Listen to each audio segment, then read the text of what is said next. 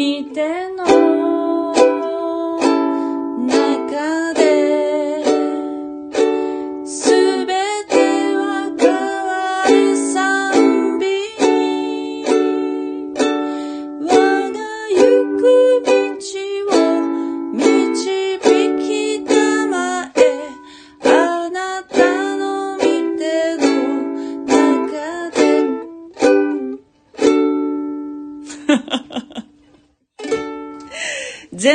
こえませんでした？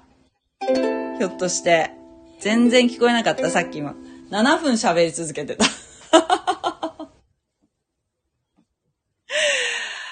もうね、なんか今日、あれだな。こんばんは。えー、っとね。今日は1月30日ですね。いよいよ明日を残すばかりとなりましたね。2021年も。聞こえてますか？もう7分一人で喋って。すいません。あのね、わかりました。なんで聞こえないか。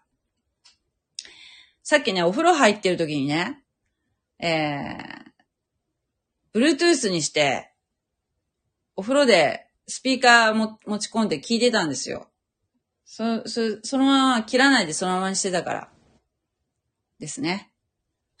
今日はね、あの、娘ともつ鍋を食べました。美味しかったです。締めはちゃんぽん玉入れて、えー、もうすごく体が温まってね、寒かったけど、外は。外は寒かったけど、お店を出たらすごい体が温かくて、で、そのままね、道を歩いて、えー、天神っていうところがあるんですけどね、福岡に。天神の地下街に降りていったんですね。そしたらね、あのーなんか、ボディーソープとかのお店があって、ボディーソープとかボディークリームのね、お店があって、で、娘が、そ、ここのお店はすごくいいよって言って教えてくれたんですよ。だから、あの、ちょっと覗いてみたんですけどね。そしたらね、その店の商品の中にね、司会っていう文字が目に飛び込んできたんですよ。パンと司会って。司会といえば、ね、クリスチャンだとすごく反応すると思うんですけど、イスラエルの塩湖ですよね。塩の湖ですよね。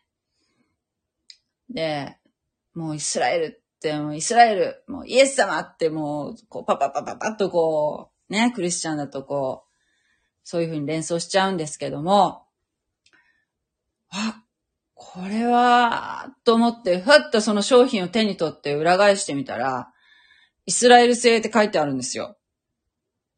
で、お店の人がね、で、私、わ、これイスラエルじゃんって言ったらね、お店の人がこうやってきてね、そうなんです。ここのブランドは、イスラエルのブランドなんですよっておっしゃるんですよ。で、娘は、ここの、あの、お店のボディーソープとかね、ボディクリームとか、化粧水とかは使ってて、えー好きだ、好きだったんですけど、イスラエルの、えーメーカーだとは知らなかったんですよ、娘も。で娘はクリスチャンじゃないんですけどね。だから、まあ、偶然っちゃ偶然なんだけど、私はもう本当にイエス様がここに連れてきてくれ、くださったとしかもう感じられなくて、すごくもう嬉しくて、わ、私クリスチャンなんですって言っちゃってうっかり。そう、お店の人は今日トンってしてたんですけど、もうクリスチャンだったらね、あのお店めっちゃ嬉しいと思う。だって日本にいながら、しかも日本で、このね、日本でしかも地方都市であるこの福岡においてですよ、イスラエルのね、あの、コスメに出会えるっていうのはね、なんかすごくないですか？東京じゃないのにね。でもね、調べたらね、福岡にも何店舗かもうすでにあって、博多にもあるし、小倉にもあるのかな福岡、九州はもう福岡だけみたい。全国に店舗を持たれててね。で、イスラエルというところは空気がすごく乾燥してるので、あのー割とその、スキンケアにはすごく高い関心があって、そして、えー、ものすごくいろいろね、技術があるっていうか、まあ、その視界の、私イスラエル行ったことないんだけど、その視界の周りにはそういうふうな、例えばエステティックサロンとかあるんじゃない？ひょっとしたら。ぜひね、もう本当に私はね、イスラエルに行きたいんですよ。イスラエルに行きたい。このお店の名前は、なんだっけな。えー、っとね。えー、っとね、なんだっけ。ちょっと待ってね。お店の名前忘れちゃった。えっと、ちょっと待って。うちの猫の名前に似てるんだよね。うちの猫の名前似てるのよ。あ。ラリン。ラリン。ラリンっていうお店でした。あの、うちの猫カリンって言うんで、あ、なんかうちの猫の名前に似てるって思って覚覚えようと思って、ちょっとど忘れしちゃった。ラリンっていうの。そしてね、やっぱりイスラエルのブランドだけあってね、後ろのほら表示、いろいろこう、成分表示とかあるじゃないですか。あれ見たら、ヘブル語の、英語表記とヘブル語表記があってね、英語とヘブル語とフランス語の表記があって、日本語はないから、その日本語の表記はシールがパッと貼ってあるのよ。わあヘブル語じゃん、ヘブル文字じゃんと思ってね。あのーまたちょっと嬉しかったですね。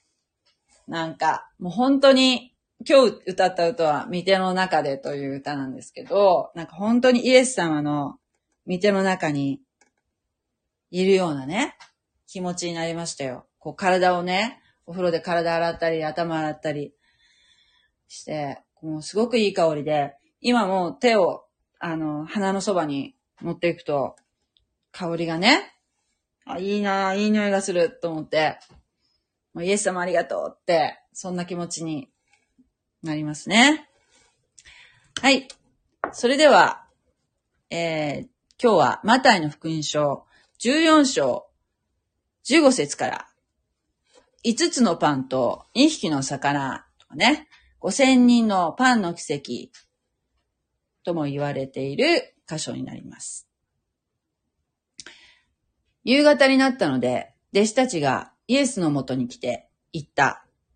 ここは寂しいところでもあり、もう時も遅くなりました。群衆を解散させ、めいめいで食物を買いに村々へ行かせてください。するとイエスは言われた。彼らが出かけていくには及ばない。あなた方の手で食物をやりなさい。弟子たちは言った。私たちはここにパン5つと魚2匹しか持っていません。イエスは言われた。それをここに持ってきなさい。そして群衆に命じて草の上に座らせ、5つのパンと2匹の魚とを手に取り、天を仰いで、それを祝福し、パンを裂いて、弟子たちに渡された。弟子たちはそれを群衆に与えた。みんなのものは食べて満満腹した。パンくずの残りを集めると、12のカゴにいっぱいになった。食べたものは、女と子供を除いて、およそ5000人であった。はい。ここまでにします。あのね、セイントお兄さんっていう漫画があるんですけど、あのー、セイントお兄さんのね、漫画にね、ブッダと、まあ、これ漫画の話ですよ。ブッダとイエス・キリストが、あの、東京の立川に、二人でね、アパートで共同生活しているというお話なんですけど、まあ、面白いですよ。私好きで結構持ってるんですけど、それでね、ブッダが、あのー T シャツを作るのがね、趣味で。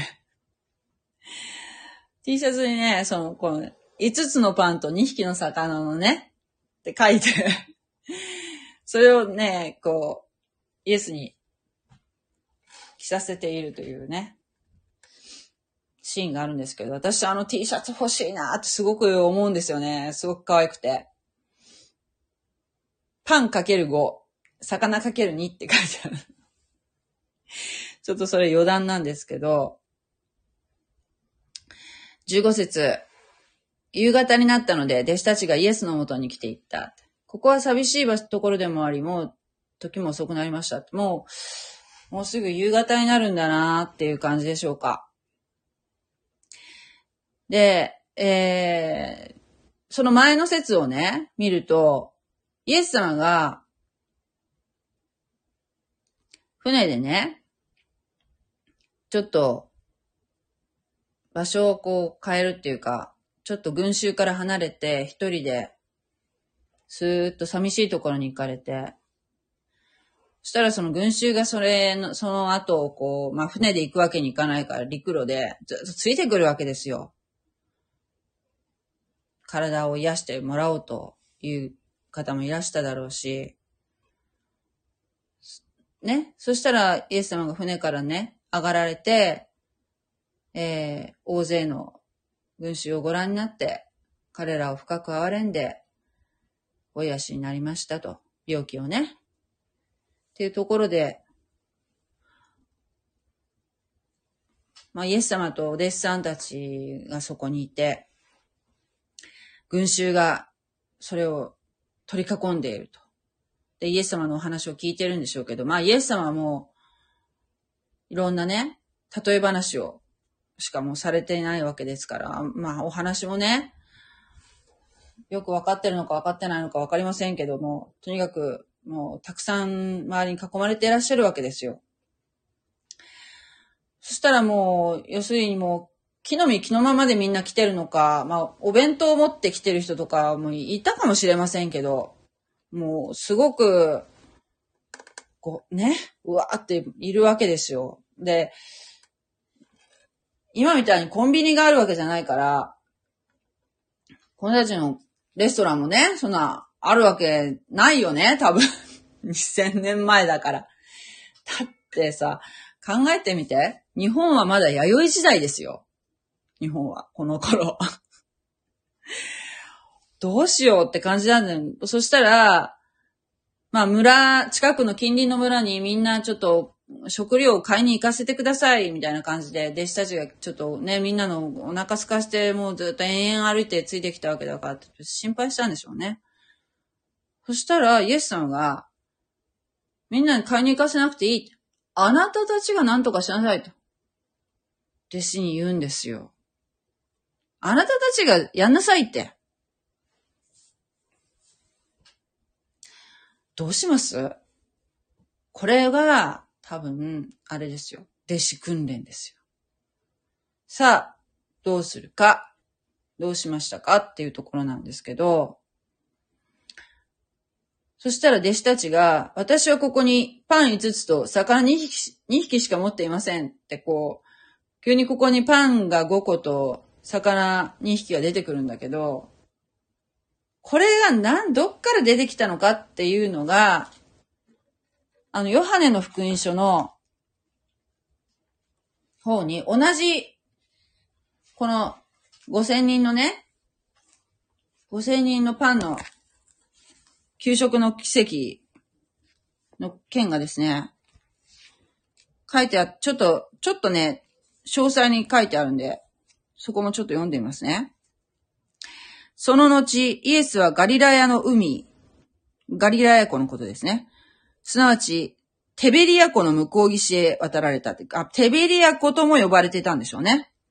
すると、大勢の群衆がイエスについてきた、病人たちになさっていた印を見た、見たからである。イエスは山に登って、弟子たちと一緒にそこに座に疲れた。そう、このシーンはじゃあ山に登っているんですね。ということは。時に、ユダヤ人の祭りである杉越が間近になっていた。杉越が間近になっていた。ということはもう季節は春ですよ。イエスは目を上げ、大勢の群衆が自分の方に集まってくるのを見て、ピリポに言われた。どこからパンを買ってきて、この人々に食べさせようか。これはピリポを試そうとして言われたのであって、ご自分ではしようとすることをよくご、ご承知であった。すると、ピリポはイエスに答え、答えた。200デナリのパンがあっても、めいめいが少しずついただくにも足りますまい。200デナリっていうのはね、あの、1デナリがだいたい1日の給、給金。だから、まあ、仮に、え1日の給金が1万円としたらね。まあ、200デナリって言ったら200万。200万あっても、ここ200万あっても足りないでしょう。この人たちに食べさせるには。ということですね。弟子の一人、シモン・ペテロの兄弟、アンデレがイエスに言った。ここに大麦のパン5つと、魚2匹と持っている子供がいます。子供の弁当だったんですよ。実は。ということがわかりますね。ここから。えー、しかし、こんなに大勢の人では、それが何になりましょう？子供がね、多分、あのー、これ、僕こんだけ持ってるよって持ってきてくれ、捧げてくれたんでしょうね、おそらくね。取り上げてはいないと思いますよ。僕持ってるよ。子供が持ってたんですね。子供が多分、イエスさんちょっとついて行ってみるよって言ってお母さんが持たせてくれたのかもしれませんね。じゃあこれ持っていきなさいって言って。お弁当。魚とパンを持っていきなさいって。えー、しかし、こんなに大勢の人ではそれが何になりましょう。ね。そうですね。大勢の人がいるのに、お魚2匹とパン2匹じゃない、ね。2匹と大麦のパン5つって、じゃ足りませんよね。普通の常識ではね。イエスは人々を座らせなさいと言われた。その場所には草が多かった。ね、春の青、あの、ね、若草が茂っていたのでしょう。ね、あの、ちょうどね、座るにはいい感じの場所だったのかもしれませんね。そこに座った男の数は5000人ほどであった。あの、この時代はね、あの、男性の数しか数えません。女性とか子供は数のうちに入らないっていうふうに思われている時代なので、えー、人の数を数えるときっていうのはもう男性の数しか数えないんですね。ということは、子供もいたっていうね、記述があるし、あるい、もう、ね、ど、あの、ちっちゃい子連れて、お母さんたちとかもついてきてたかもしれないし、女性も大勢いたと思うので、男性だけで5000人だったら、まあ、少なくともですよ。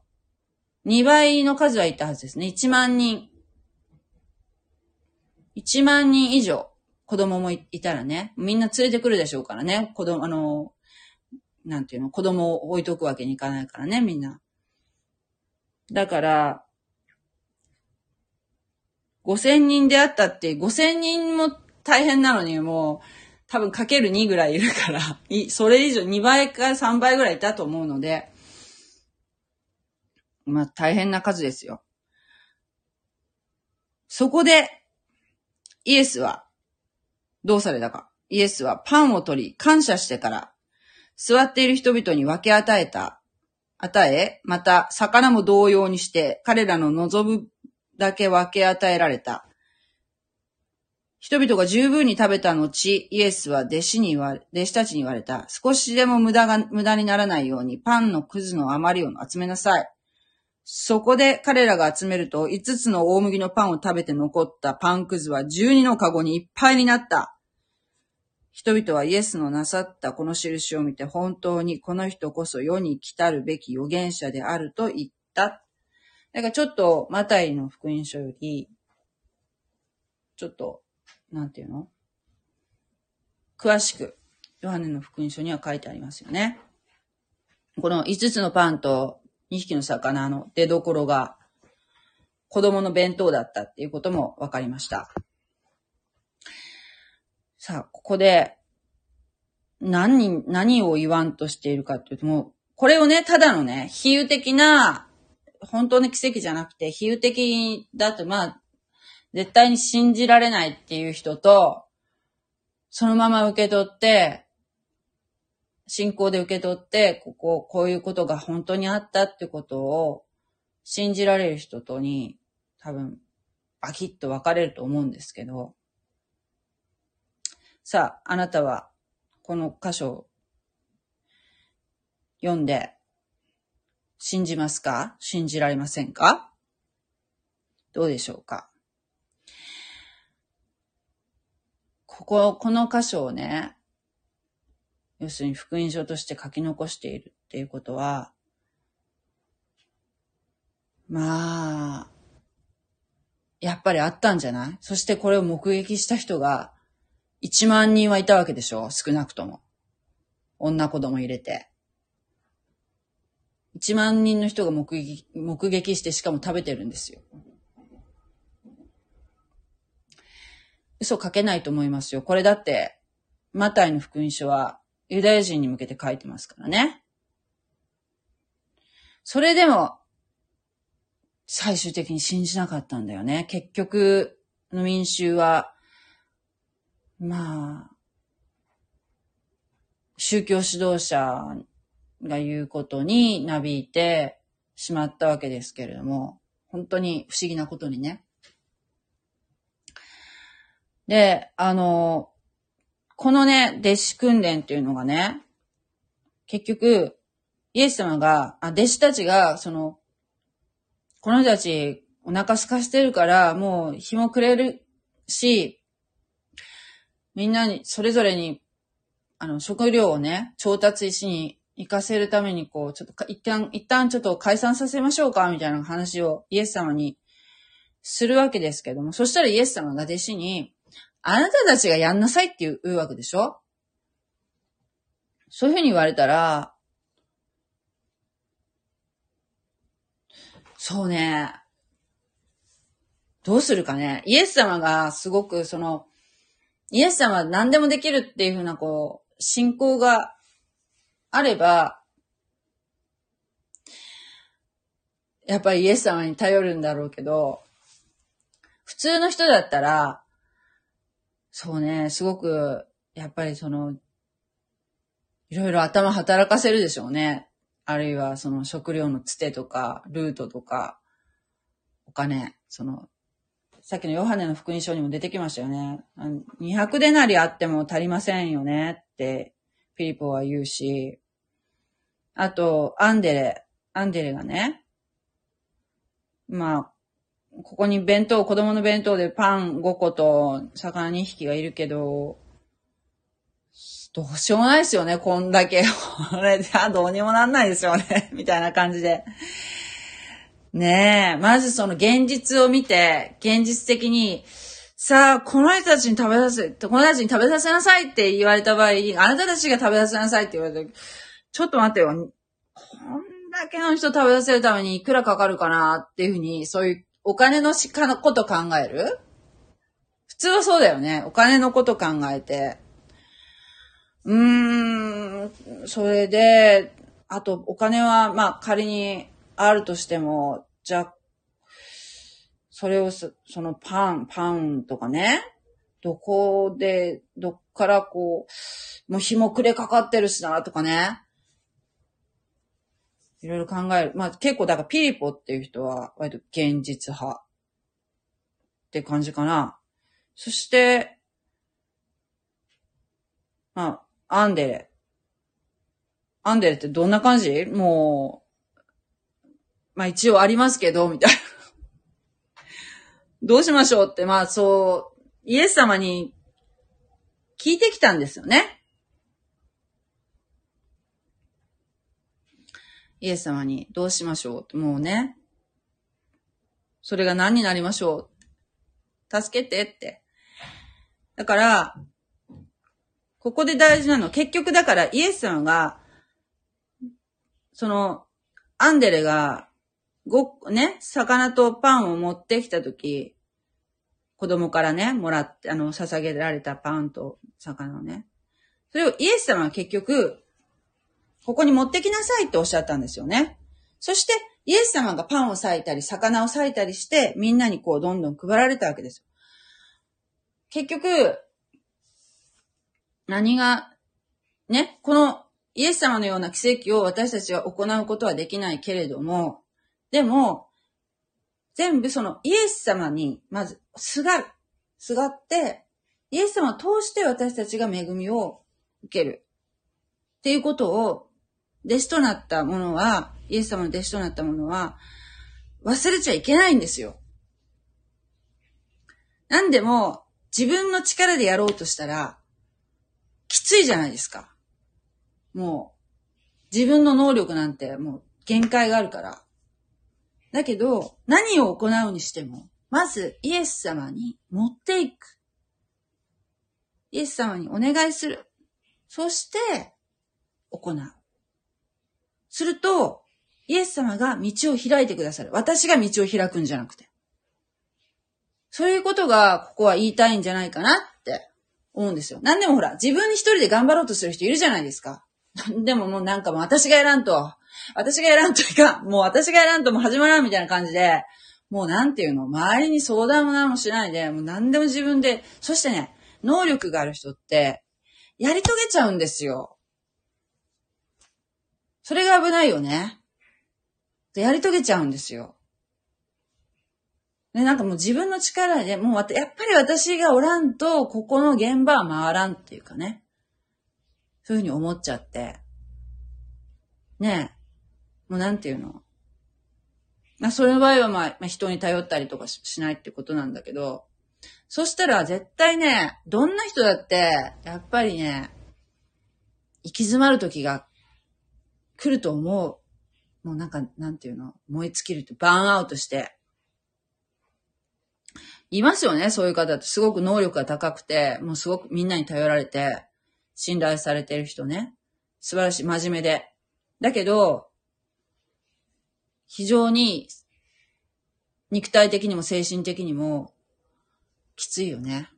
でも、私本当にイエあのイエス・キリストを救い主として受け入れた時からすごく楽になったのは、イエス様が何とかしてくださるって思えるようになって、なんていうかな、あんまり頑張りすぎなくてもいい、いいんだって。必ず、もし私がこっちに行くべき道であるならば、きっと主が成し遂げてくださる。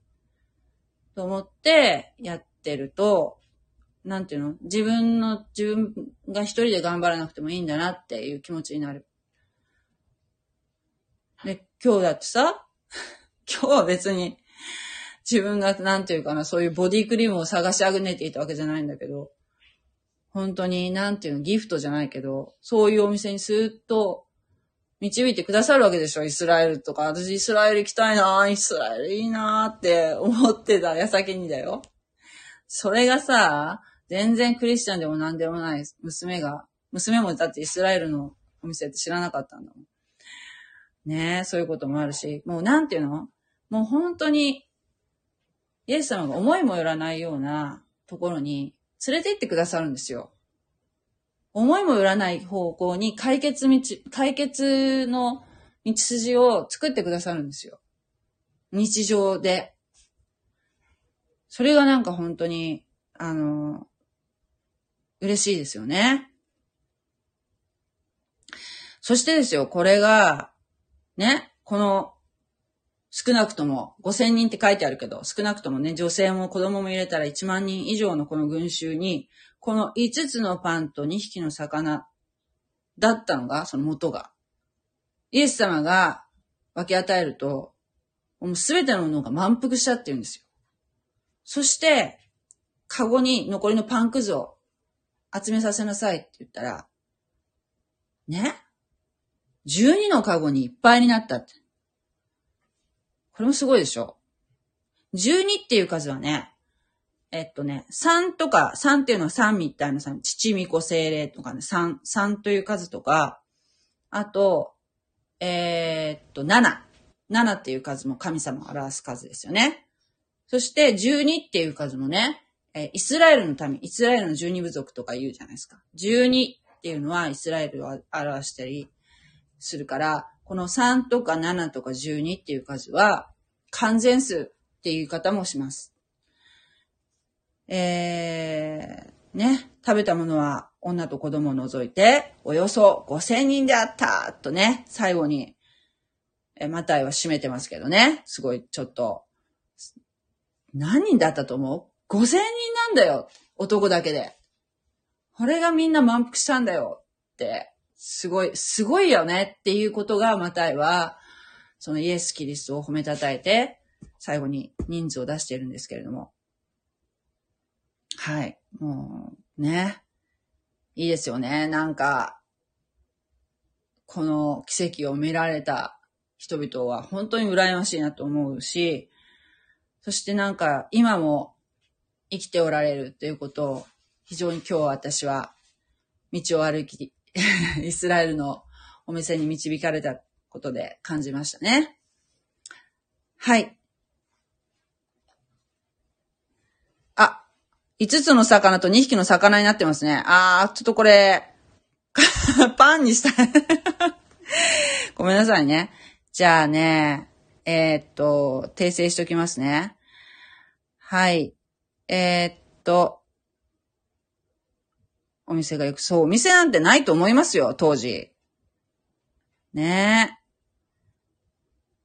そうですよ。十二使徒って、あ普通の人と変わらない、普通の人よりかと変わらないっていうより、むしろ、もう普通の人より、あの、もう字も書けないっていう人もいますからね。あの、漁師さん、字も書けるかな、書けないかなって。まあ、ね、あの、街道で、聖書をこう、み、まあ当時あれですよね。あの、みんな聞くんですよ。聞く。あの、聖書持ってないからね。聞いて知るっていうかね。聞いてべ、耳で勉強するっていうかね。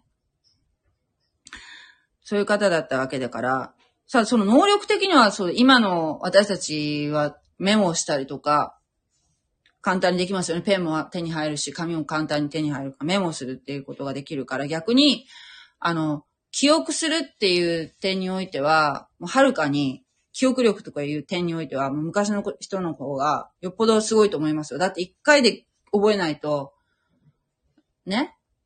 記録に残せないわけじゃないですか。ペンとか紙が豊富にあるわけじゃないですからね。全部その、頭に刻み込むっていうかね。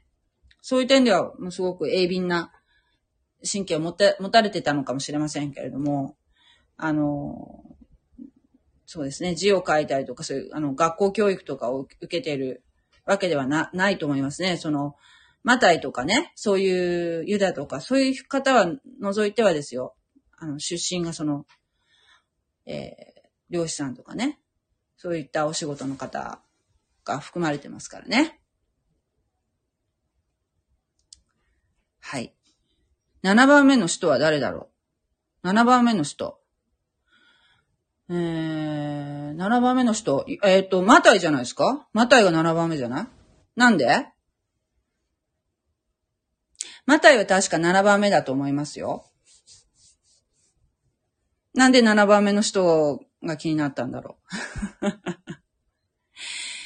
苦伝立法も記憶っぽい名前だね。あ、そうですね。そう。字にはしてませんでしたね。この頃はミシュナっていうのは、あの、苦伝立法のことミシュナって言うんですけども、えー、字にはなってませんでした。その後、えー、苦伝立法と、その解説をしたものがゲマラって言うんですけど、そのく、えっ、ー、と、ミシュナとゲマラ、ゲマラを文章化して表したものが、タルムードと言いますね。タルムード。で、タルムードっていうのは、えー、なんか、私、現物見たことないんですけど、書き方が真ん中にミシュナを持ってきて、その周りにゲマラを配置しているような書き方をされている書物なんだそうですけども、どんな、それ聞いただけでもなんかどんな風な状態になってるのかちょっとよくわかんないんですけど、それが、まあ、なんて言うんでしょうね。あのモーセの立法が、だけでいいのに、もうそういったものがですね、えー、なんか、ついちゃったみたいなんで、で、もうむしろもう今はそっちの方がもうメインになってきているみたいなところがあって、もうね、やっぱりその、イエス様もうこの時代にですよ、そういう苦伝立法というものを、のおかしさをね、指摘しているわけだけども、結局、もう、どんどんどんどん、年を追うごとに増えていって、今やもうそ、そんな風に、タルムードっていうのがもう本当ユダヤ教のすごく大きな位置を占めている。経典、大きな経典となっているという現実がありますね。